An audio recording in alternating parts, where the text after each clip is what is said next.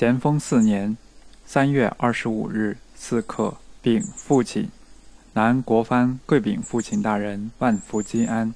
二十二日接到十九日辞谕，训诫军中要务数条，即一一禀复。一营中吃饭宜早，此一定不义之理。本朝圣圣相承，神明受考，即系早起能振刷精神之故。即现在岳匪暴乱，为神人所共怒，而其行军亦系四更吃饭，五更起行。南营中起太晏，吃饭太晏，是一大坏事。营规阵刷不起，即是此咎。自接辞谕后，南每日于放鸣炮时起来，黎明看各营操演，而吃饭仍晏，实难骤改。当徐徐改作天明吃饭，未知能做到否？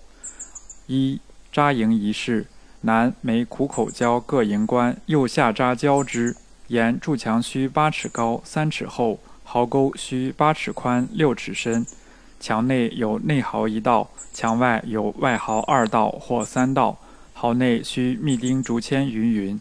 各营官总不能遵行，祭地于此等事犹不肯认真，难易太宽。故各营不甚听话，越州之溃败，即系因未能扎营之故。嗣后当严戒各营业。一调军出战，不可太散。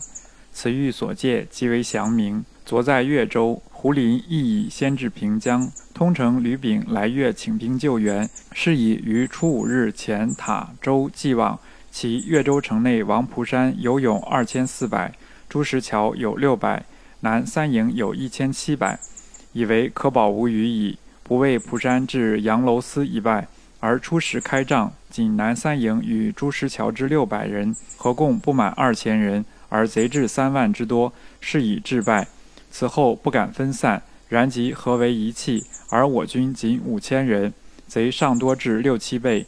以天目陆勇万人，乃足以共分布耳。一破贼阵法，平日南训诫极多，兼画图训驻营官。二月十三日，南侵化贼之莲花超尾阵，即交蒲山，蒲山并不回信；即交蓟地，蓟地回信言，贼了无伎俩，并无所谓超尾阵。即交杨明生、邹寿章等，回信言当留心。此训言当用长山蛇阵法，必须极熟极精之兵勇，乃能如此。昨日越州之败。贼并未用超尾法，交手不过一个时辰，即纷纷奔退。若使贼用超围法，则我兵更胆怯矣。若兵勇无胆无义，任凭好阵法，他也不管。临阵总是奔回，实可痛恨。一拿获行迹可疑之人，以后必严办之，断不姑息。以上各条，仅一一禀复，再求辞训。南谨禀。